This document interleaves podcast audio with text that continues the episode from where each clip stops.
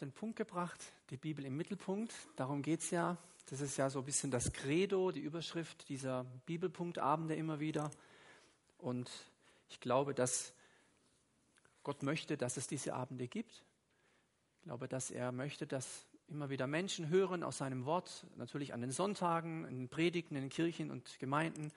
Aber auch solche Abende können dazu dienen, dass Gottes Wort ausgestreut wird in unsere Herzen und darüber hinaus.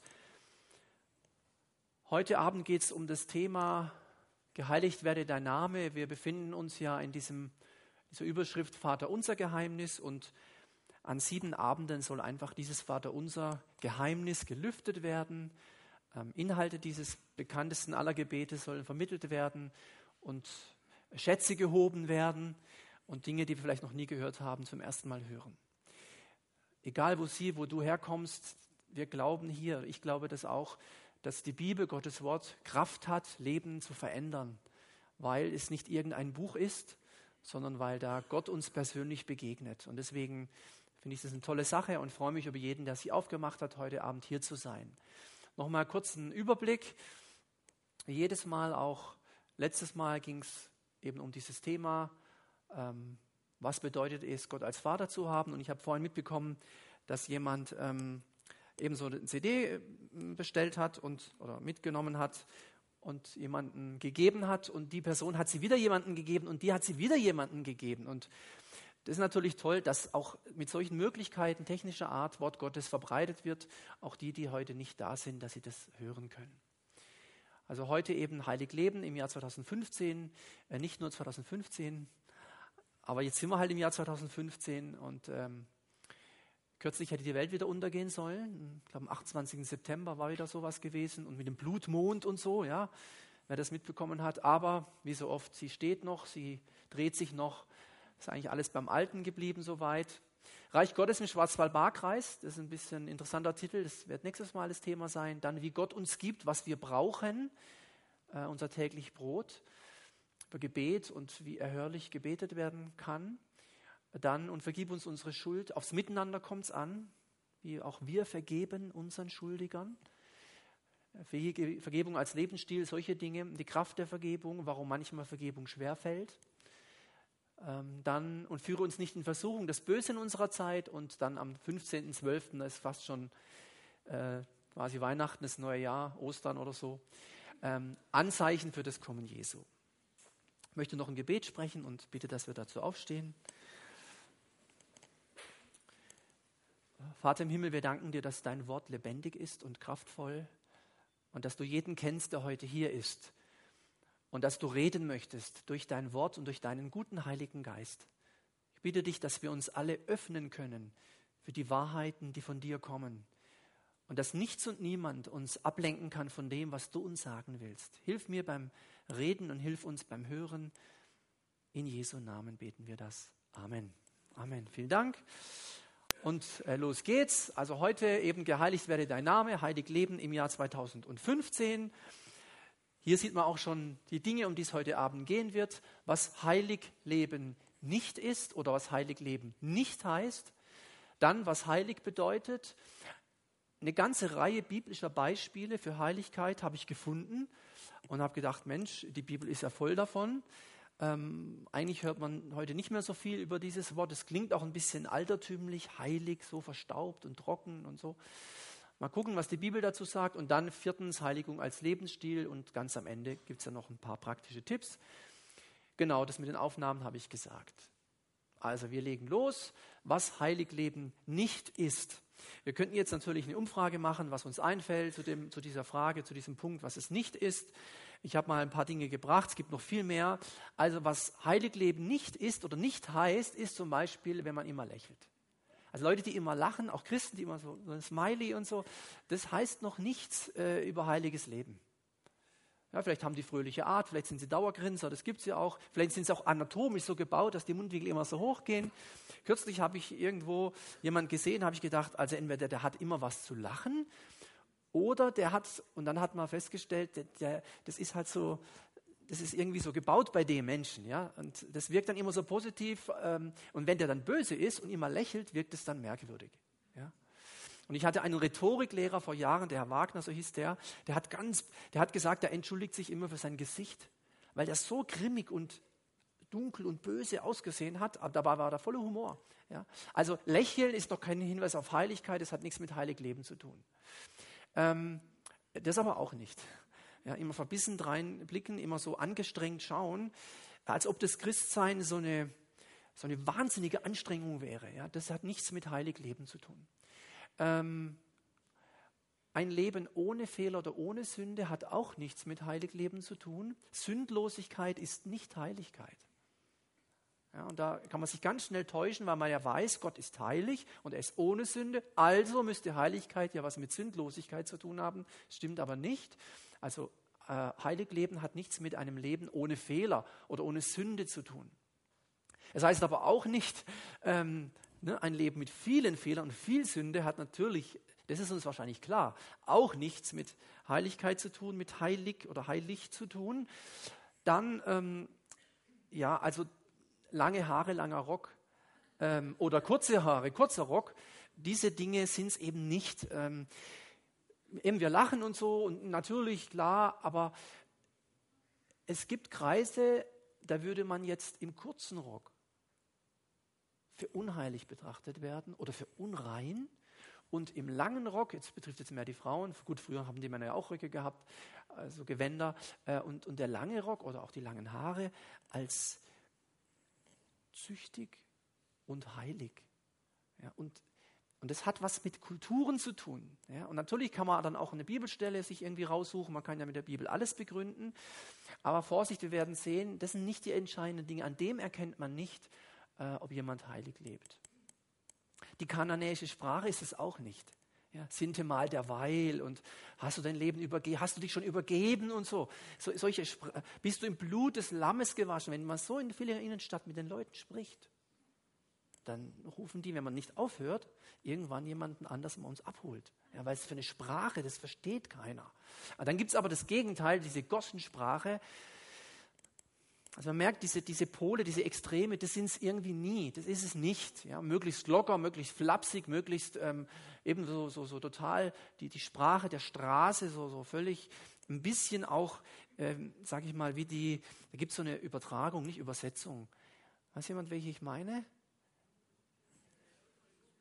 Wie heißt die? Die Volksbibel mit X, genau, die Volksbibel, da hat man versucht, dem Volk auf die Sprache, auf den Mund zu gucken, aber das, aus meiner Sicht ist es teilweise echt schief gegangen, gegangen, was da auch steht. Martin Luther hat es ja auch gemacht. Ja. Und auch da würde man sagen, manche Begriffe würde man heute nicht mehr verwenden. Das ist, äh, da kriegt man mit diversen Kreisen Probleme, aber die Sprache ist es also nicht, weder die eine noch die andere. Und da gäbe es viele andere Beispiele, wo man eben nicht erkennt, äh, ob jemand heilig lebt. Auch wenn jemand zum Beispiel die Bibel auswendig kann oder ähnliches. Ist noch kein Kriterium, dass jemand heilig lebt. Die Pharisäer konnten das auch sehr gut, die kannten sich im Wort wunderbar aus. Und sie erkannten den nicht, von dem das Wort gezeugt hat, nämlich Jesus. Aber das sind so Themen, ähm, daran erkennt man es nicht. Deswegen jetzt, was heilig bedeutet. Und ich habe einfach das biblische Verständnis von den, von den Sprachen her. Äh, das Hebräische habe ich jetzt mal mit deutschen Buchstaben hier hingeschrieben. Kadesh, dieser Ausdruck, also heilig, stammt von dem hebräischen Wort Kadesh, Kadesh und von dem griechischen Hagiazo, Hagiazo.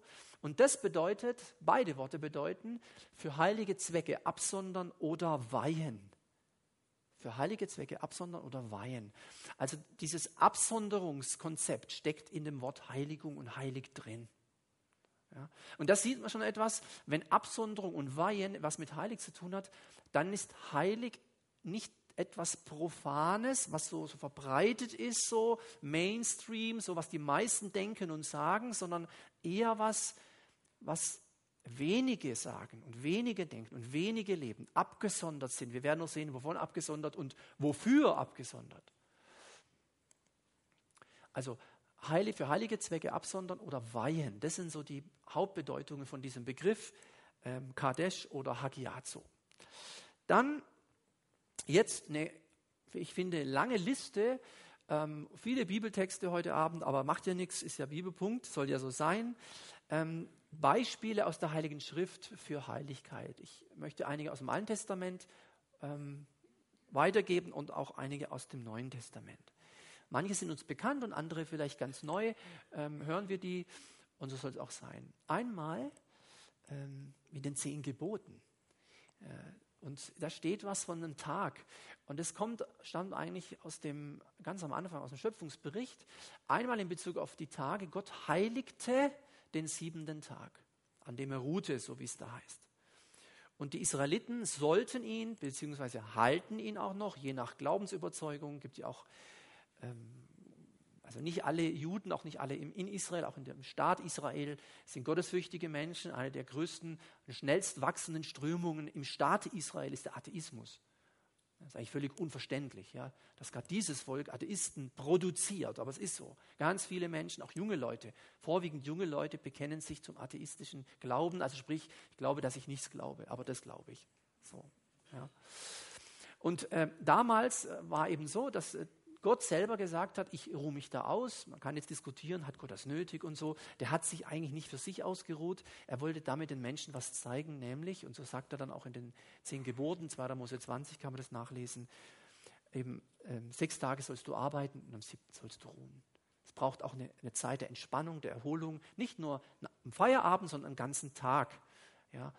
Und ähm, in, in unseren Breitengraden hat man ja den Luxus, dass man eigentlich, viele haben zwei Tage frei. Meisten, würde ich mal behaupten, hier, die Arbeitnehmer sind, haben Samstag und Sonntag frei. So. Und das geht in diese Richtung. Ja? Also ein Tag, der geheiligt werden soll. Dann bezieht sich Heiligung auf Menschen, auf Personen. Alle Israeliten, so heißt es mal an verschiedenen Stellen, auch hier in 2. Mose 19, sollten für Gott ausgesondert sein, geweiht sein dieses Bundesvolk, dieses auserwählte Volk, so wird es beschrieben im Alten Testament, das einen Unterschied machen soll zu allen anderen Völkern. Ja, weil Gott mit ihnen Geschichte schreiben wollte. Und es sollte sich deswegen abgesondert und Gott geweiht, es sollte sich ganz anders anfühlen, wenn man mit denen zusammen war, wie wenn man mit den anderen Völkern zusammen war. Gesamtheit der Israeliten waren Gott geweiht.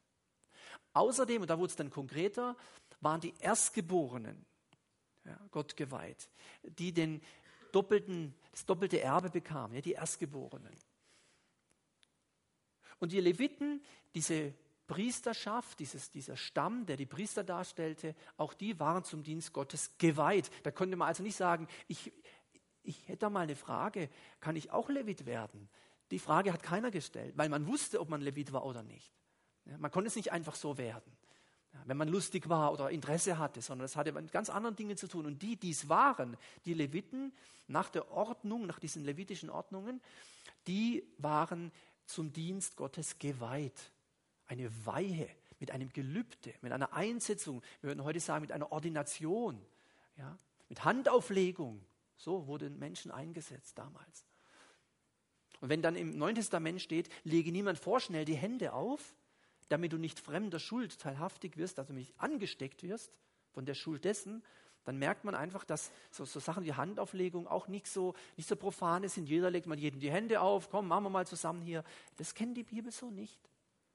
Da gab es schon gewisse Ordnungen und im Alten Testament waren die noch viel stärker wie im Neuen Testament. Weil im Neuen Testament gibt es eine allgemeine Priesterschaft. Im Alten Testament waren es nur ganz bestimmte Leute. So. Dann geht es weiter. Zuletzt oder findet man eine Heiligung der Plätze und der, oder, und der Geräte des Gottesdienstes.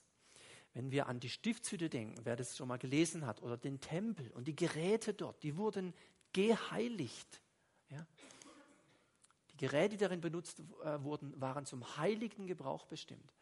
Also wenn man zum Beispiel die Stiftshütte wenn die unterwegs waren, wurde es ja alles zusammengepackt und die ganzen Gegenstände, die, diese heiligen Gegenstände, die zum heiligen Gebrauch bestimmt waren, wurden transportiert. Und da gibt es so eine spannende Geschichte mit der Bundeslade, die dann so am, da, da rutschte der Wagen so ein bisschen.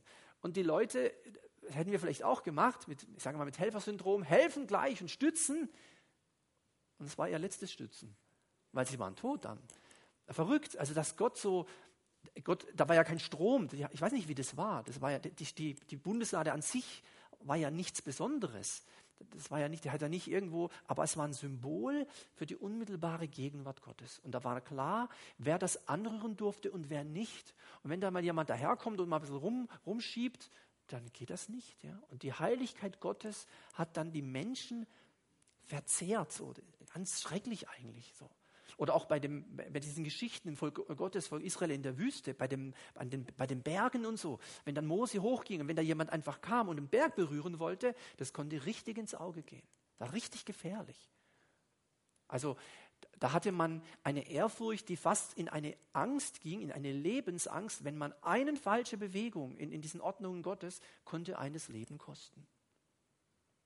Ja, oder bei der Stiftshütte, wenn man da nicht diese vorgeschriebenen äh, Schritte ging, zuerst Sündopferaltar, dann dieses, ähm, dieses Becken und so weiter, äh, wenn da einer nebendurch rannte oder da die Kinder irgendwie über den Zaun kletterten oder so, wenn das jemand gewagt hätte, der wäre gestorben. Heiligkeit Gottes, eine ernste Sache damals. Die Priester, Leviten und das Volk wurden oftmals aufgefordert, sich selbst zu heiligen. Heiligt euch, denn morgen wird der Herr Wunder tun, so eine Stelle. Das klingt in dem Zusammenhang so, wenn du dich nicht heiligst, bleibt das Wunder aus. Da wird also deutlich gemacht, der Mensch hat eine Verantwortung. Ich kann nicht immer sagen, der Herr macht es ja schon und wie er will und äh, sein Wille geschehe und äh, er, ich kann ja eh nichts machen. Ist, Gott äh, setzt sein Ding durch und so weiter. Das stimmt so nicht. Gottes Wille geschieht nicht automatisch und manchmal haben wir unseren Anteil. Im Neuen Testament würden wir sagen, dir geschehe nach deinem Glauben. Und er konnte dort nicht viele Wunder tun, wegen ihres Unglaubens. Also wir Menschen haben auch eine Verantwortung, auch heute noch, auch ich und du, äh, ob diese Wunder geschehen. Nicht immer liegt es an uns, aber manchmal schon. Die Bibel sagt im Hebräerbrief, wenn wir nicht glauben und vertrauen, dass Gott denen, die ihn suchen, ein Belohner sein wird, ja, dann passiert halt nichts. Und deswegen so auf, naja, beten wir mal, kann ja nicht schaden, dann gucken wir mal, was geschieht. Das ist kein Gebet. Gebet hat Charles Finney mal gesagt, ein Erweckungsprediger vor einigen, einigen hundert Jahren gelebt, der hat gesagt, Gebet ist nur dazu da, damit es erhört wird. Sonst brauchst du nicht beten. Das ist mutig, der Satz. Ja. Wie oft beten wir, uns wird nicht erhört. Hm? Das ist ja dann bei diesem einen Abend, wo wir das mal unter die Lupe nehmen wollen, woran das eigentlich liegt. Also, die Menschen sollten sich heiligen, um den Opferdienst entsprechend passend zu sein, dass, sie, dass ich als Mensch dem, was Gott hier tun will, dass es zusammenpasst und so Gott und seinem Heiligtum zu nahen. Und wenn wir das so hören, müssen wir immer aufpassen, nicht, dass wir das jetzt einfach übertragen auf unsere Kirchen und Gemeinden. Denn im Neuen Testament sagt Jesus ja nicht, äh, du musst dich heiligen, damit du in den Gottesdienst kommen kannst, sondern er sagt, alle mühselig und beladenen kommen mit allem Schmutz kommen, immer kommen. Ja, nur dann beginnt die Veränderung. Ja. Und wenn jemand immer wieder mit dem gleichen Schmutz kommt, dass der Gottesdienst wie eine Waschanlage benutzt wird, dann gibt es ein Problem mit der Zeit, weil dann ist keine Veränderung da. Also jeder kann zu Gott kommen, wie er will. Das ist ein bisschen anders wie damals. Das hat natürlich mit Jesus zu tun. Ja, der war damals noch nicht gestorben. Ja, die, diese Menschen damals hatten nicht die Erlösung wie wir das heute kennen. Die guckt nicht zurück zum Kreuz auf Ostern oder so. Das war doch nichts, das war ja zukünftig. Dann, in denen, die mir nahen, will ich geheiligt werden, sagt Gott. Man sollte Gott in Absonderung von allem, was für ihn nicht passend ist, nahen. Ja, das ist natürlich dann auch die Frage damals gewesen, in, mit welcher Haltung komme ich zum Gottesdienst? Damals. Und die darf man sich heute auch stellen, die Frage. Mit welcher Haltung? Am Sonntag ging es ja um Danken bei uns hier in der Gnadenkirche und da habe ich eine Stelle aus einem Psalm vorgelesen. Da hieß es, dass wir in den, mit Dank vor Gott kommen sollen. Eine dankbare Haltung, nicht eine motzige Meckerhaltung, äh, sondern ja. ja. Und wenn jemand sagt, oh je, dann sage ich, oh ja, oh ja. ja. Positiv, aber in, in rechter Weise Gott begegnen wollen. Und damals war das recht streng. Ja, in, in denen, nicht an, in denen, die mir nahen, will ich geheiligt werden. Und die Leute wussten, was gemeint ist. Wissen wir es auch. Übertragen auf uns, wir werden es nachher sehen, was das heißt. Dann weitere Beispiele. Im Neuen Testament, Jesus spricht von sich als von dem, den der Vater geheiligt und in die Welt gesandt hat. Jesus war ja Gottes Sohn, ist Gottes Sohn, ist Gott, ist göttlich. Und trotzdem, weil er auf eine schmutzige, sündige Welt gekommen ist, hat Gott ihn, wie es hier heißt, der, Vater hat ihn geheiligt ja, und in die Welt gesandt. Er wurde von Gott abgesondert, um den Vorsatz seines Willens zu erfüllen. Jesus war immer mit Menschen zusammen, mit den Jüngern am meisten. Er hat mit denen wie in einer WG gelebt, wie in einer Kommune, rund um die Uhr. Und es wäre, ich würde viel geben, wenn ich mal 24 Stunden das so erleben hätte können, wie das so wohl war. Wie hat er gegessen? Wie hat er, wie, hat er, wie ist er eingeschlafen? Wie, wie ist er rumgelaufen? Hat er geguckt? Was hat er denn, was macht denn der gerade? Das, ja, das, es gibt halt keine Aufnahmen, ja, nichts mit Filmen oder so. Das wäre so spannend gewesen und keiner weiß es. Er war permanent mit Menschen zusammen. Dann hat er gepredigt, die Leute kamen, als sein Dienst begann, Tausende um ihn herum. Und dann ist er plötzlich wieder alleine gewesen auf dem Berg oder Nacht über, die ganze Nacht hindurch gebetet. Und dann hat er sich wieder zurückgezogen, keiner wusste, wo er war. Dann ging er wieder in die Masse. Das heißt, er war nicht äußerlich abgesondert, aber innerlich war er abgesondert. Jesus konnte mit den schlimmsten Sündern reden. Der hat doch keine Berührungsängste. Der hat zu keinem gesagt, oh, oh, unrein, unrein. Weder zu Aussätzigen aus Angst vor Ansteckung, noch zu den Prostituierten aus Angst vor weiß was ich was. Jesus war, der war so heilig. Weißt du, wenn du ganz heilig bist, da kannst du in den schlimmsten Sündenpfuhl rein, passiert dir nichts. Passiert dir nichts. Aber wenn du natürlich selber so, so, so, so grau bist, also nicht schwarz, aber auch nicht weiß, dann wird es schwierig. Ja, und er war ganz klar. Und der, Jesus hat man nicht, da hätte es sein können, was wollte. Er, man hat ihn nicht knacken können zum Sündigen. Das hat, keiner konnte ihn irgendwie überreden oder so. Der, der war ganz abgesondert, innerlich abgesondert. Äußerlich war er mit den, völlig unter dem Volk, in der Menge, in den Menschen. Aber innerlich war er ganz eng verbunden mit seinem himmlischen Vater. Finde ich sehr beeindruckend. Darum, Jesus hatte keine Angst vor der Sünde und er hatte keine Angst vor der Sünder. Ja, das, beides war für ihn nicht das Problem. Übrigens, mit den Sündern hatte er am wenigsten Schwierigkeiten, mit den Frommen hatte er am meisten. Ja, bei uns ist es häufig umgekehrt. Im Gebet für seine Jünger, in diesem hohen priesterlichen Gebet in Johannes 17, da heißt es von Jesus, dass er sich selbst für seine Jünger, für die Nachfolger, und da gehören wir auch dazu, über die Geschichte der Zeit, die Länge der Zeit, geheiligt hat. Dass er sich selbst für sie heiligte. Auf der Erde war er geheiligt für den Vater und im Himmel heiligte er sich selbst für die Heiligen. Das kann man nachlesen in diesem bekannten auch Gebet von Jesus. Neben dem Vater Unser ist es auch ein recht bekanntes Gebet, das hohepriesterliche Gebet. Da können wir mal lesen, wie Jesus Fürbitte betreibt wie, wie das aussieht, wenn Jesus für einen Menschen oder für andere betet. Wir beten vielleicht auch manchmal für andere. Können wir mal gucken, ob unser Gebet, wenn wir für andere eintreten vor Gott, in etwa dem entspricht oder dem Muster entspricht, wie Jesus für andere gebetet hat. Also das sind zwei Beispiele aus dem Neuen Testament. Und es geht weiter. Ich sagte ja viele, viele Beispiele.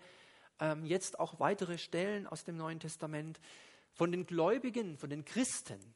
Also nicht von den Kirchgängern, nicht von den Frommen oder religiös Interessierten, nicht von den Esoterikern. Heute, als ich da hier äh, nach Hause fuhr, sah ich zwei über die Brücke gehen hier in Villingen, denke ich, ach, die Mormonen sind unterwegs. Ja, das sind diese netten jungen Männer, schwarzes, schwarze Hose, schwarze, ja, weißes Hemd, Namensschildchen, ja, Kirche Jesu Christi, die Heiligen der letzten Tage, die Mormonen. Und die sind sehr nett und, und freundlich, aber ich bin ja vorbeigefahren, keine Zeit mit denen zu reden. Eine Sekte, ja ähm, wie gesagt, nette Leute, sympathisch und alles. Die Bibel ist ihnen wichtig, aber auch das Buch Mormon. Ja, ganz entscheidend. So wie bei den Zeugen Jehovas die Bibel auch wichtig ist, aber eben die eigene Übersetzung, die neue Weltübersetzung und dann Erwachet oder Wachturm. Ne, das ist ganz wichtig. Und wir sagen halt, nee, Luther hatte recht, sola scriptura, also die Schrift allein. Ja, die Schrift allein. So, und hier also ähm, von den Gläubigen wird gesagt, dass sie geheiligt sind, die, die wiedergeborenen Christen, von neuem geboren, dass sie geheiligt sind, sind durch das ein für alle Mal geschehene Opfer des Leibes Jesu Christi. Und da gibt es einige Bibelstellen, die lese ich jetzt gar nicht, aber wenn man die lesen würde, käme genau das raus. Ja, deswegen immer so ein bisschen das Extrakt dieser Bibelstellen, das ich weitergebe. Wenn, wir, wenn du Christ bist, wenn du Kind Gottes bist, wenn du weißt, wenn ich heute Nacht sterbe, dann bin ich bei ihm, wenn du das weißt, dann darfst du auch wissen, du bist geheiligt durch das ein für alle Mal geschehene Opfer des Leibes Jesu Christi. Sonntag hatten wir Abendmahl. Wer das kennt, Abendmahl, die Bedeutung, da wäre das auch nochmal klar gemacht. Jesus, der sich selbst hingibt. So wie im Alten Testament Tiere sterben mussten, zum Beispiel Lämmer, reine Lämmer, unschuldige Lämmer, ja, für, für Sünde und Schuld, so ist er das Lamm Gottes geworden, das die Sünde und Schuld der Welt trägt. Und ich meine, in Colmar ist es am sogenannten Isenheimer Altar, dieses Bild, wo äh, dieser mehrteilige Altar, wo dann ein Gemälde ist von ähm, Johannes dem Täufer, der mit einem ganz großen Finger auf Jesus zeigt und sagt, einen riesen, riesen Finger, das ist das Lamm Gottes. Das finde ich so beeindruckend. Der hat es begriffen. Das allererste Mensch. Das ist das Lamm Gottes. Und alle, hä? Lamm Gottes? Versteht keiner, aber der hat es verstanden. Der die Sünden der, der Welt hinwegträgt. Ja. Nicht nur, er war nicht nur das Lamm Gottes, er war auch der Sündenbock. Im Alten Testament gab es es. Da wurde über so einen Bock, wurde so die ganze Schuld und Sünde des Volkes Israel draufgelegt. Dann ist er in die Wüste geschickt worden, bis er starb. Und so ist Jesus nicht nur das Lamm Gottes, auch der Sündenbock. Wir kennen dieses Wort, oder? Sündenbock. Ja. Das brauchst du nicht sein. Das ist er. Und du brauchst auch nicht das Opfer sein. Das ist er. Manchmal laufen wir in so einer Opferhaltung durchs Leben. Und alle sind böse und ich überall kriege ich paar Haue und alles meines böse mit mir und überhaupt kann ich eh nichts dafür, ich kann ja überhaupt nichts machen, ich, ich werde gelebt und so. Das ist eine Opferhaltung. Das ist eigentlich nicht in Ordnung. Jesus ist das Opfer. Vielleicht auch nochmal dazu was. Dann gibt es die anderen unter uns, die sind so die Gewinnertypen, weißt du? So, alles spitze, ja. Wenn die schon reinkommen, merkst du, hoppla, da kommt ein Sieger herein, ja. Aber es ist auch nicht so gut, weil der erste Platz hat Jesus auch eingenommen. Er ist der Erste und der Letzte. So, ob du dich als Gewinner fühlst, immer so Strahlemann und Söhne, wenn du so einer bist, oder wenn du meinst, du bist der ewige Verlierer. Beide Positionen, beide Stellen sind vergeben. Die kann man nicht mehr besetzen. Jesus hat die eingenommen. Du darfst dich ganz gelassen ins Mittelfeld einordnen. Und so, einfach so, ganz normal. Ja, das passt. Dann, das übrigens, deswegen heißt es auch A und Z, Alpha und Omega. Der Anfang und das Ende. Und dazwischen sind wir. Wir sind nicht die, die, die vorne. Wir sind nicht die hinten. Da ist Jesus schon und wir sind da in der, in der Mitte. Das finde ich so, oh, das nimmt doch Druck. Ich finde, das nimmt echt Druck. Ja. Er hat diese Plätze eingenommen. Also wir sind Heilige, wir sind Geheiligte vor Gott und leben nicht mehr nach unserem Willen. Das steht jetzt natürlich so da und man denkt, ja Moment, ähm, hast du meinen Tag heute gesehen, lieber Bruder? Nein, weil dann würdest du das nicht sagen oder gestern oder vom Jahr oder wann auch immer. Ja, du hast meinen Tag auch nicht gesehen. Wir machen alle Fehler, deswegen müssen wir das ja auch gleich erklären. Dennoch ist das die Wahrheit. Was hier steht, ist die Wahrheit. Wenn du heute gelogen hast, was ich nicht weiß, ich hoffe nicht, aber wenn, wenn einer heute hier ist, der heute gelogen hat, dann stimmt das trotzdem. Und das ist jetzt schwierig zu verstehen, deswegen erkläre ich es auch. Also wir sind, die Bibel sagt, wir sind Heilige, wir sind Geheiligte vor Gott und leben nicht mehr nach unserem Willen. Das ist quasi der, der rechtliche, der juristische Stand von Christen. Und es gibt halt den Unterschied zwischen Stand und Zustand.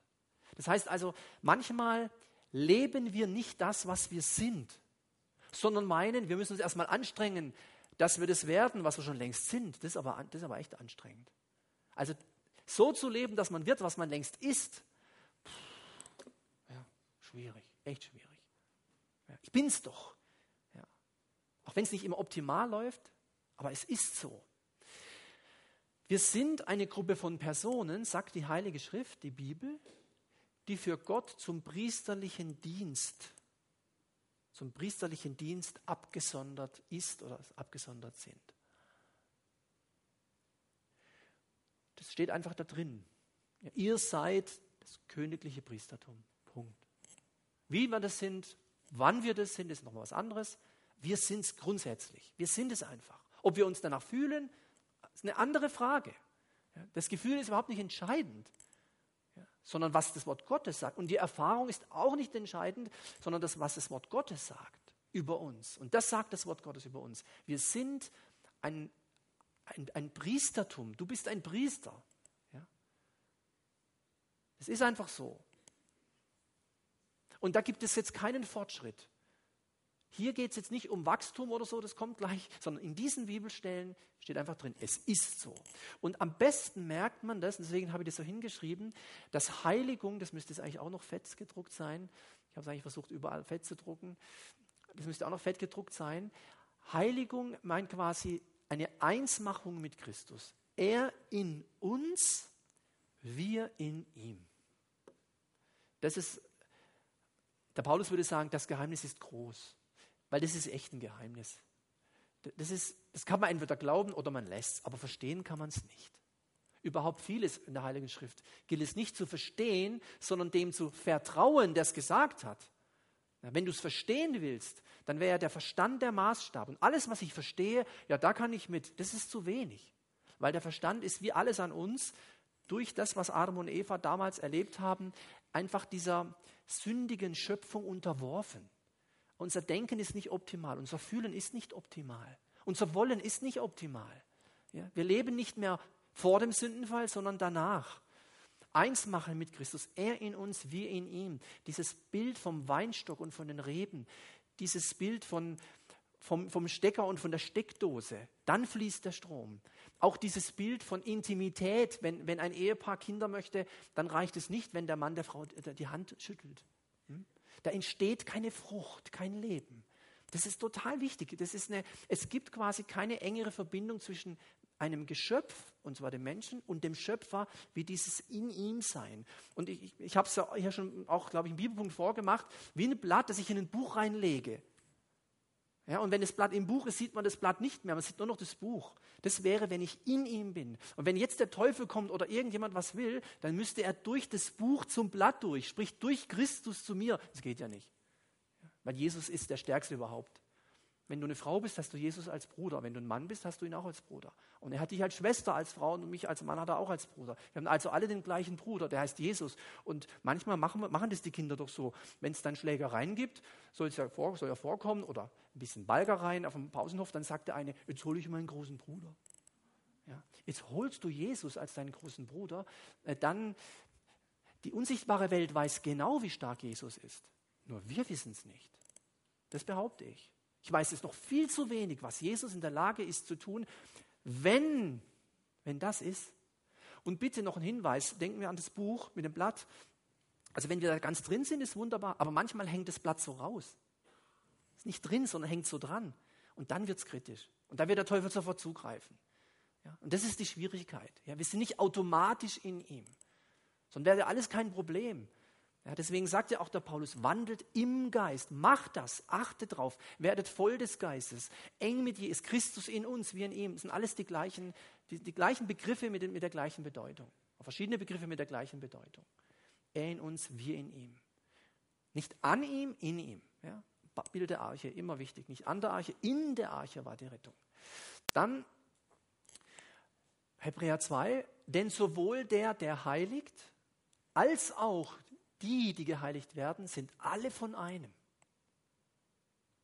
Von Gott, vom Schöpfer, von, von dem Schöpfer des Universums.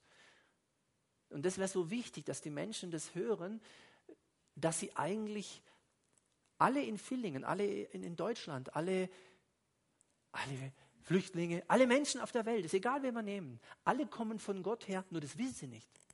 Viele wissen es nicht, dass sie Geschöpfe Gottes sind gemacht von Gott und er wünscht sich nichts sehnlicher, als er wieder in Kontakt mit den Menschen kommt. Ja, und darum gibt es Kirchen und Gemeinden, das sagen wir jedes Mal, auch heute sage ich das, wenn jemand das nicht weiß, du bist auf Gott hingeschaffen, auf Christus hingeschaffen. Sonst erstmal nichts, das ist das Wichtigste. Und wenn du da andockst, wenn da eine Verbindung entsteht, ja, dann beginnt das Eigentliche, was der Sinn und Zweck eines menschlichen Lebens ist. Die Geheiligten sind auf immer da vollkommen gemacht durch ein Opfer. Ja, aber ich mache noch Fehler, ich sündige noch. Ja, trotzdem. Weil Vollkommenheit heißt auch nicht Sündlosigkeit. Auch das habe ich sicher schon erwähnt. Vollkommen, das Wort vollkommen in der Bibel, im Neuen Testament meint ein Mensch, der permanent Prüfungen hat und sie besteht und so versetzt wird in der Schule. Zeugnis wird versetzt. Wird versetzt. Der einfach, der Leistungsstand dieses Menschen reicht, um in die nächste Klasse zu kommen. Das ist gemeint mit vollkommen. Prüfung bestanden oder äh, das, was einfach gebraucht war. Ob du immer einzeln schreibst, ist gar nicht relevant. Es sollte nur nicht vom, vom Schnitt von mir aus schlechter wie 4,0, so wie es halt manchmal ist, ist, das ist nicht gut. Dann muss man wiederholen. Aber macht ja nichts. Kann man ja auch. Wiederholt man halt. Ja? Aber vollkommen bedeutet, da ist etwas von mir erwartet worden, dass ich was lerne, ich habe es verstanden, weiter. Vollkommen heißt einfach immer weitergehen. Nicht stehen bleiben. Und da sehen wir jetzt eben die andere Bedeutung. Ja, das eine war kein Fortschritt und jetzt sehen wir, es gibt auch Bibelstellen, die Fortschritt lehren. Zum Beispiel ähm, sagt mal der Paulus, seine Musterschüler, dem Timotheus, ähm, äh, also lebe deine Berufung und so weiter. Und dann sagt er, damit deine Fortschritte allen offenbar werden. Deine Fortschritte. Weißt du, wenn jemand Klavierunterricht hat und der Lehrer sagt, bis nächstes Mal übst so und so, Kind übt oder Erwachsener übt, kann es nicht, dann war da halt kein Fortschritt. Dann übt es halt nochmal und beim nächsten Mal klappt es dann. So. Das Kind, das laufen lernt, wer, wer, das schon gesehen hat, fliegt immer um, bam, bam, bam, bam. Und irgendwann, oh, es läuft. Fortschritte. Im Natürlichen ist es uns ganz klar, aber im Geistlichen gilt es genauso. Ja? Und das ist eigentlich das, was gemeint ist bei vollkommen. Leute, die permanent, wo es immer ein bisschen weitergeht. Und ich möchte uns da auch ermutigen. Heiligung heißt nicht, dass ich heute schon da sein muss, wo Gott mich in fünf Jahren haben will. Wir haben noch Zeit. Er hat sowieso Zeit. Er hat die Zeit ja gemacht. Ja, jetzt nicht Angst haben, wenn noch Dinge sind, die nicht so gut laufen in deinem und meinem Leben. Jetzt wart doch mal ab. In zehn Jahren, was meinst du, was da möglich ist? Oder in, in zehn Monaten? Und es gibt Leute, die, die sind so Schnellstarter, die, da geht es wie eine Rakete, wachsen die. Und andere, da geht es halt länger. Das ist gar nicht so relevant. Wichtig ist, dass überhaupt was geht. Ja? Und ähm, kann ich schon vorwegnehmen, auch das kürzlich oder gestern oder wann habe ich jemand gesagt, ähm, ich bringe nicht immer neue Sachen. In, in, der Bibel wird von, von Leuten, ich glaube, die Athener waren es beschrieben, die wollten immer, das, immer was Neues hören. Immer was Neues. Wisst ihr, was ich glaube? Besser als immer was Neues zu hören, ist das Altbekannte zu leben. Weil wenn du das Altbekannte lebst, kommt automatisch was Neues. Wenn das, was ich, wenn das, was ich weiß, wenn ich das umsetze, dann wird Gott nur etwas Neues für mich haben. Aber wenn ich das nicht mache, dann sagt er, ja, liebe Leute, jetzt bist du schon zehn Jahre dabei, jetzt, wie oft, so war es im Neuen Testament auch. Ihr könntet der Zeit nach längst Lehrer sein, wird auch im Hebräerbrief geschrieben. Die Leute sind nicht gewachsen, sind einfach stehen geblieben. Das ist schade. Auch in der Heiligung ist es schade. Ja? Also, zunächst mal vollkommen gemacht, ja, durch ein Opfer, vollkommen gemacht, in der Lage, Schritte zu gehen, Prüfungen zu bestehen. Prüfungen sind nicht immer einfach, weiß ich. Aber sie gehören dazu, um Erlerntes zu testen. Ah ja, habe ich verstanden. In, der Petrus, der hat ja einiges erlebt, auch mit der Verleugnung und so. Und dennoch hat er solche Wahrheiten uns hinterlassen. Ähm, er zitiert das Alte Testament, aber wir finden es im Neuen bei Petrus eben in diesem Brief. Denn es steht geschrieben, ich bin heilig und ihr sollt auch heilig sein. Ihr sollt. Und ihr sollt auch heilig sein. Das ist der Maßstab. Jetzt wissen wir ein bisschen, was zu diesem Maßstab gehört. Ich glaube, das ist die letzte Folie mit den Beispielen, war wirklich sehr viele Beispiele aus der Bibel, aus dem Alten und Neuen Testament. Ähm, oh ich glaube, es gibt noch, noch mehr wie die. Aber die Gläubigen werden auch unter dem Aspekt der Verpflichtung betrachtet. Und jetzt kommt das eben, was ich schon angedeutet hatte und aufgefordert, ihren Körper, ihren Körper als Diener der Gerechtigkeit zur Heiligkeit darzustellen. Hagiasmos heißt es von Hagiazo, dieses Wort für heilig, Heiligkeit. Am Anfang haben wir es gesehen, Kadesh, Kadosh, äh, war dieses äh, Hebräische und dieses Hagiazo oder hier Hagiasmos äh, meint eben äh, Heiligkeit, den, den, Körper darzustellen. Und was, was hier der, der, der Paulus auch meint, im Gegensatz zur, zu Unreinheiten, was den Körper angeht. Ich denke nicht, dass ich jetzt da näher darauf eingehen muss, was das bedeutet. Die Welt ist voller Unreinheiten. Und da ist sicherlich, ähm, die, sind sicherlich die Medien etwas, was da ganz, ganz viel Unreinheit fördert, und zwar hinein in die Kinderzimmer. Ja, weil, weil die Computer haben die Leute jetzt in der Hand, das ist dieses kleine Teil Früher musste man da vor so einem riesen Kasten sitzen und alles. Und heute hat man, das kriegt keiner mit, weil sich da anguckt drauf. Ein paar Klicks und ich habe das nackte Fleisch, oder? So ist es. So ist es. Ja. Und mit Fleisch meine ich nicht das beim Metzger. Ja. Nacktheit, Unreinheit. Ja. Nacktheit ist eigentlich gar nichts Schlimmes, aber der Teufel macht da was ganz Komisches draus. Der verdreht immer alles. Das ist sehr, sehr schade. Und viele Menschen fallen darauf rein. Also, der Paulus sagt hier, man kann, man soll den Körper als Diener der Gerechtigkeit, zur Heiligkeit dar, äh, darstellen. Und deswegen steht an einer anderen Stelle, dass unsere menschlichen Körper, und das ist wirklich das, was wir, nicht die Kleidung, ja, alles, wenn wir das alles mal ausziehen, was wir jetzt nicht machen, ja, zu Hause, ja, das, was wir dann sehen vom Spiegel, wenn wir nichts anhaben, da sagt die Bibel, das ist der Tempel Gottes. Das hat natürlich auch eine Bedeutung, ja, wenn, wenn das stimmt, wenn mein Körper Tempel des Heiligen Geistes ist, dann gehe ich natürlich auch entsprechend mit ihm um. Oder nicht? Wenn Gott drin wohnt, der wohnt nicht im Kopf, wohnt nicht im Herzen, der wohnt, es steht drin, der Tempel des Heiligen Geistes, der Leib als Tempel. Gott züchtig ist natürlich ein Wort, der, das ist schon da Züchtigung, ja, klingt so ein bisschen altertümlich und so, ein bisschen negativ. Erzieht, Gott erzieht, Gott züchtigt die Menschen, die, die Nachfolger, seine Kinder. Wofür? Mit welcher Absicht? Um sie zu ärgern, um sie äh, um ihnen Schmerzen zuzufügen, um sie zu verjagen oder was? Nein, sondern damit sie Teilhaber seiner Heiligkeit sein können. Das sind diese Stellen, wen Gott liebt, den züchtigt er. Den erzieht er. Aber mit erziehen ist nicht gemeint, das klingt so nach ziehen, so ich ziehe mal an jemand, schleif ihn da durchs Leben. Das ist nicht gemeint, sondern dem gebe ich gute Ordnungen, gute Regeln, gute klare Grenzen und auch Konsequenzen, wenn er sie übertritt. Im Alten Testament war das teilweise massiv. Wenn Gott gesagt hat, geh nach links und die Leute gingen nach rechts, das, das war richtig gefährlich. Richtig gefährlich. Ja. Im Neuen Testament gibt es wenig solcher Beispiele. Wir kennen eins aus der Apostelgeschichte. Da hat jemand einfach ein bisschen übertrieben, was das Opfern angeht und Geld geben. Da ist er umgefallen, tot umgefallen. Man hat ihn gefragt, war das alles, was du gegeben hast? Ja, bumm, ja, später, kurze Zeit später, die tragen den schon weg, kommt die Frau und so und sie fragen ihn, fragen man sie, hast du alles, war das okay? Ja, wir waren da eins, ja, tot, bumm. Man konnte ihr gerade noch sagen, dein Mann ist schon umgefallen, ist schon tot. Das hört sie noch und fliegt dann auch um. Ganz starkes heiliges Wirken in einer Art und Weise, wo man, da könnte man wirklich Angst bekommen. Und ich bin Gott dankbar, dass er so nicht mehr in den Gemeinden und Kirchen am Wirken ist. Ich wüsste nicht, wer da noch auf der Kanzel stünde. Ich sage nicht, wer unten sitzt, da wäre auch alles leer. Versteht ihr, was ich meine? Wenn Gott so Gericht übt an Kleinigkeiten, ja, und Sünde ist, ist keine Kleinigkeit. Aber ich denke, es ist eine Zeit auch der Gnade, dass Gott mit Sünde anders umgeht. Jesus ist dafür gestorben. Und dennoch ist es wichtig, das ernst zu nehmen. Ja, Gott erzieht. Und Erziehung ist manchmal passiv und manchmal aktiv. Ja, manchmal guckt er auch zu. Manchmal lässt Gott Leute einen Weg gehen, wo er genau weiß, wenn die jetzt noch ein bisschen weitergehen, laufen die voll auf die Wand. Aber voll oder stürzen einen Abhang runter. Und das ist manchmal schlimm für Gott, das mit, mit anzuschauen. Aber manchmal lässt er das zu, um die, dass die Leute was lernen. Und manchmal warnt er, manchmal zieht er zurück, manchmal nimmt er Menschen mit rein, dass sie den anderen helfen. Ja, Gott hat alle Mittel und Wege. Passiv, aktiv. Er guckt zu oder er greift ein. Er sagt was und er schaut, hören die Leute. Dann sagt das nochmal. Das Volk Israel ist eine einzige Geschichte von diesen Dingen.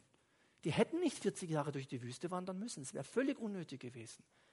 Frage mich manchmal in meinem Leben, du vielleicht in deinem, mancher Umweg wäre nicht nötig gewesen. Und, und von Gott, Gott sagt über diese Geschichte an einer Stelle, 40 Jahre empfand ich nichts als Ekel vor diesem Volk. Ganz starke Stelle, harte Stelle, schockierende Stelle. Was? Ja, aber nicht, nicht weil er es böse meint, sondern er sagt, das gibt es doch nicht, das wäre doch nicht nötig. Ja? Und der Mose, wo man denkt, der müsste es doch wissen, der das voll geführt hat, der macht die gleichen Fehler auch. Ja? Gott sagt, sprich zu dem Stein, dann kommt was, und dann spricht er, dann kommt was, super. Ja? Einmal sagt er, hau mit dem Stab drauf und so weiter. Und irgendwann denkt er halt, ja klar, damals hat so der sogenannte Mose-Fehler, passiert mir und dir immer wieder. Das, was einmal geklappt hat, klappt doch wieder. Ja, und dann sagt Gott wieder hier Stein und er denkt, ja klar, mit dem Stein, mit dem Ding drauf, haut drauf, Gott sagt, das war es gewesen. Diesmal hätte es nicht schlagen sollen, sondern sprechen. Darf es nicht ins verheißene Land. Ja, starke, starke Konsequenzen, die manchmal im Alten Testament auftreten. Im Neuen Testament ist es nicht ganz so, aber der Hinweis ist hier. Ja, das soll also dienen, das soll helfen.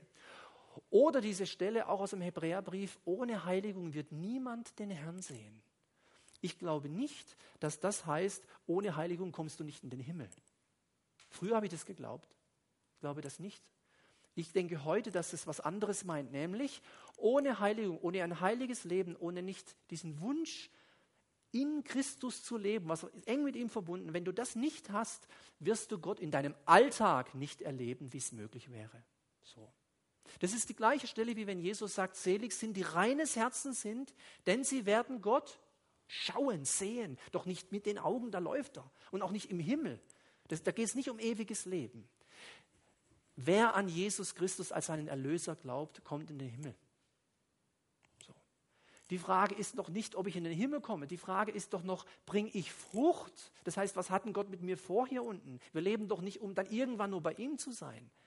Ja, übrigens, man kann auch, was ich persönlich glaube, Gott den Rücken kehren und zwar in einer Art und Weise, dass man vom Glauben abfällt. Dass man Gott absagt. Dass man die Welt wieder lieb gewinnt, wie ein Demas, wie es in der Bibel steht. Ja, dass man aus der Gnade gefallen ist. Das gibt es auch. Aber prinzipiell, wenn, wenn ich, ich kann auch lau leben als Christ, dann komme ich wie durchs Feuer hindurch gerettet, auch in den Himmel. Aber Gott sagt, Mensch, eigentlich, Mann, die Werke, ist die Frucht deines Lebens, du hättest so viel machen können. Und jetzt verbrennt es alles, Heu, Stoppeln, es war nichts wert. Und beim anderen Edelsteine, Gold, Silber, da war es was wert. Also nicht nochmal, nicht wir müssen etwas tun, damit wir errettet werden, Jesus hat was getan, damit wir errettet werden. Wir müssen das nur Glauben annehmen. Aber wenn wir gerettet sind, dann ist dieser Prozess der Heiligung in Gang, dann läuft das. Und wenn das nicht ist, dann werden wir Gott im Alltag, morgen am Mittwoch, heute am Dienstag und übermorgen am Donnerstag nicht sehen. Ja, dann, dann, erwarten wir sein Wirken vielleicht nicht oder da kommt nichts, weil wir das so, so locker äh, sehen.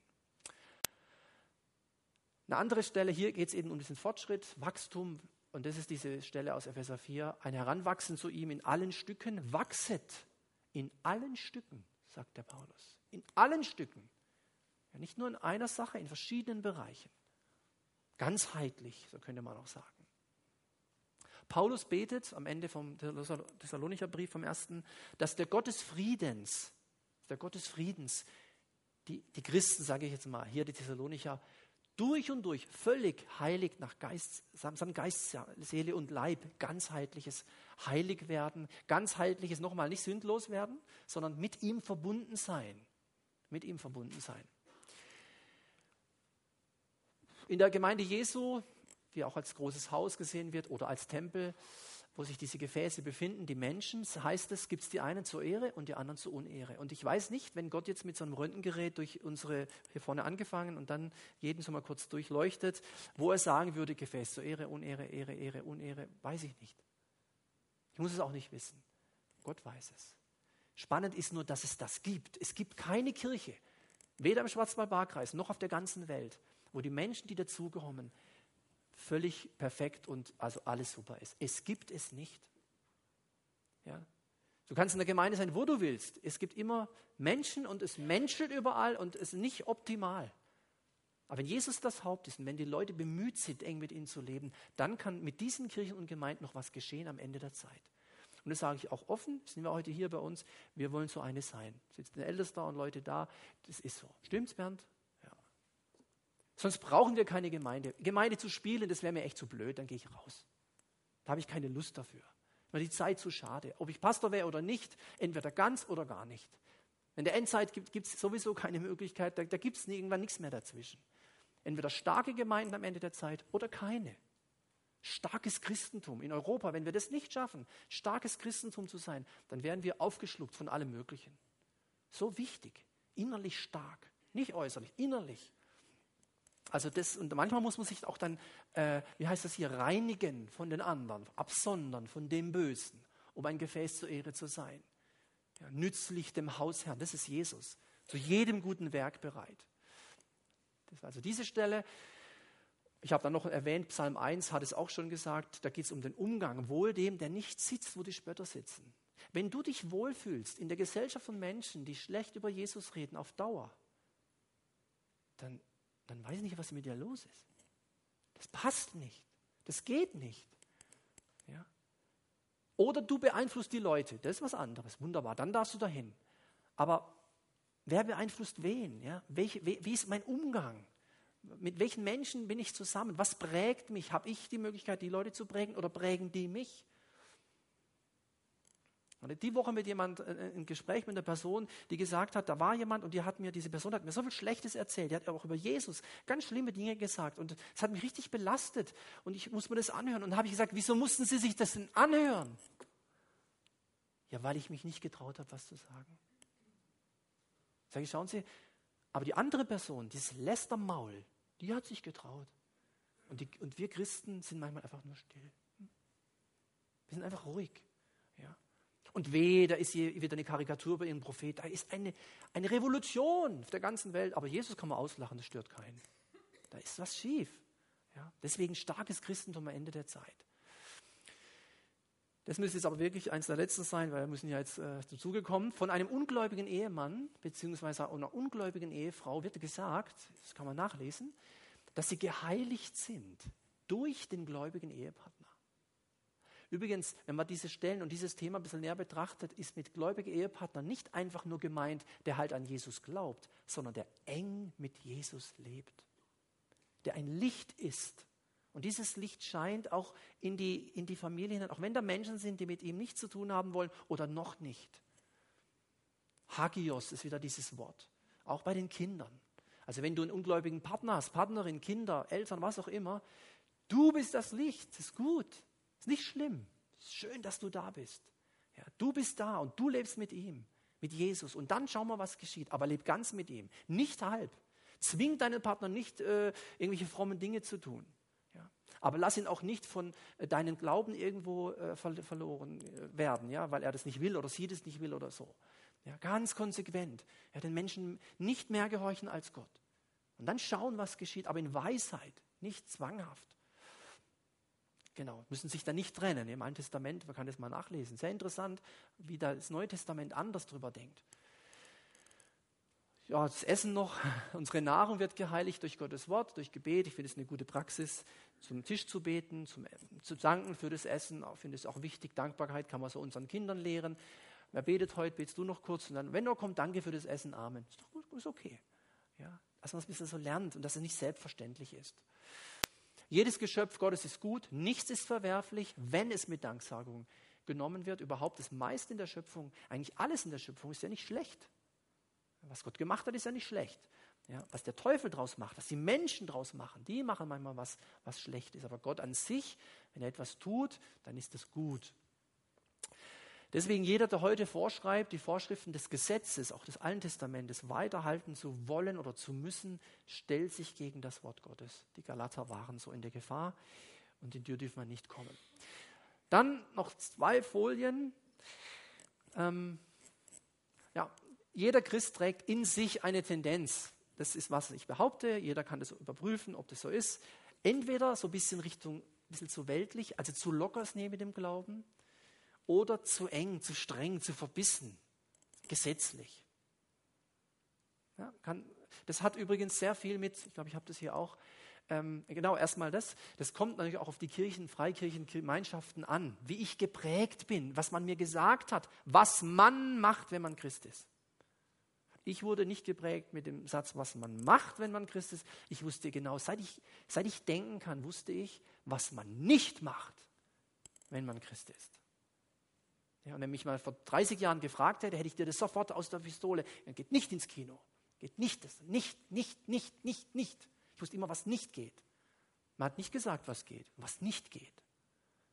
Na, das war eine gewisse Tendenz, aber ich bin denen gar nicht böse, weil die haben es auch so gehört. Das ist ja nicht, ich bin da gar niemand böse. Ja?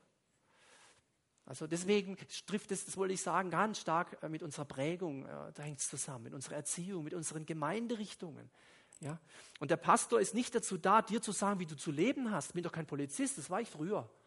Ja? Ich, ich, ich verteile doch hier keine Strafzettel. Und ich bin auch nicht dafür da, auch, auch als Pastor nicht, dass man mir so Anzeigen, hast du schon gehört? Ja? Ich zeige den an. Wo weißt du schon das? Sage ich, du, geh doch du hin. Traust dich nicht, gell? Soll ich jetzt hin, oder? So, das sind so die Sachen, ja. Anstatt selber mündig zu sein. Der Pastor hat, ist nicht der Polizist der Gemeinde oder der Nikolaus. Und wie heißt der Kollege von Nikolaus? Knecht Ruprecht. Ja, ist nicht meine Aufgabe. Ich habe eine andere Aufgabe. Und viel hängt von der Prägung ab, das müssen wir auch mal angucken. Wie ist meine Prägung? Warum stört mich das? Langer, kurzer Rock und solche Beispiele. Warum stört mich das? Warum nervt mich das? Was, ich denn, was ist denn das Problem? Ja. Natürlich, wenn hier vorne im Lobpreisteam eine Frau steht im Bikini, würde ich auch sagen, du hast da was verwechselt, wir sind nicht im Schwimmbad. Würde ich sagen, würde ich dann einfach liebevoll äh, von der Kanzel. Aber wir hatten das Problem ja nicht, noch nie, zum Glück. Also ich nicht. Wenn du es schon hattest, war ich an dem Sonntag vielleicht nicht da. Ja. Aber ich habe schon erlebt, wo ein alter Bruder, das war nicht hier in einer ganz anderen Gemeinde, Riesenprobleme hatte mit einer Frau, die für ihn zu sommerlich gekleidet war, für ihn. Und dann konnte er sich nicht auf Gott konzentrieren und konnte Gott nicht anbeten, hat immer die Frau angeguckt. Die böse Frau. Und später sich die, wie kann man so jemand, das ist ja unmöglich, die jungen Menschen, diese junge Frau, wie konnte die so? Ja, dann habe ich ihn gefragt, ja, wie lange bist du denn gläubig mit Jesus? Und, ja, Jahrzehnte, konnte mich gar nicht konzentrieren, Gott war gar nicht da. Sage ich, was bist du denn für ein Christ? Wo guckst du denn hin? Ja, auf die Frau, sage ich ja eben. Guck doch auf die Folie, auf die Lobpreislieder, mach die Augen zu. Was ist denn mit dir los? Ja, jahrzehntelang im Glauben, versteht ihr? Jahrzehntelang. Sitzt da den Stuhl platt, jahrzehntelang, war nicht hier, ja. Der, immer der gleiche Stuhl und wenn da was Falsches war, Prägungen. Ich wäre heute dem nicht böse. Aber das sind Prägungen, die, die müssen wir aufknacken mit Gottes Hilfe. Das macht uns ganz viel kaputt. Es kann nicht sein, dass wenn eine Frau, eine junge Frau, und das ist geschehen äh, in dieser Region, wenn eine junge Frau in der Stadt in Hosen gesehen wird, dass man sie aus der Gemeinde ausschließt. Das geht nicht. Es geht nicht. Meiner Meinung nach geht aber auch nicht, wenn, das ist auch passiert, auf einer Freikirche irgendwo, die waren sehr frei, die sind nämlich als Hauskreis an FKK-Strand. Dann stand der Lobpreisleiter ohne Kleidung da und hat gesungen, wir singen von Jesus. Das finde ich, finde ich persönlich geht auch nicht. Ja? Merkt ihr, das sind immer so die Sachen. Jetzt sagen wir, ja gut, das eine ist nicht meins, das andere ist auch nicht meins. Ja, aber du weißt doch, was deins ist. Findest du den Schalter bei der Fernbedienung? Ja? Oder was auch immer. Findest du das rote Kreuz, das X im Computer oder was auch immer uns beschäftigt, manchmal bewegt? Ja? Ausgewogenheit ist der Schlüssel. Ausgewogenheit, immer wieder ausgewogen, ausgewogen. Das ist nicht extrem, das ist gesund. Da kommst du am schnellsten voran. Da fällst du nicht auf einer Seite vom Pferd runter, da sitzt du drauf und galoppierst sowas von los in, das richtige, in die richtige Richtung. Und nichts kann dich runterschmeißen. Und je höher das Seil ist, auf dem du gehst, mit der Stange, ja, wenn du da so läufst, ein falscher Schritt und dann ist der Fall tief. Es ist nicht ohne.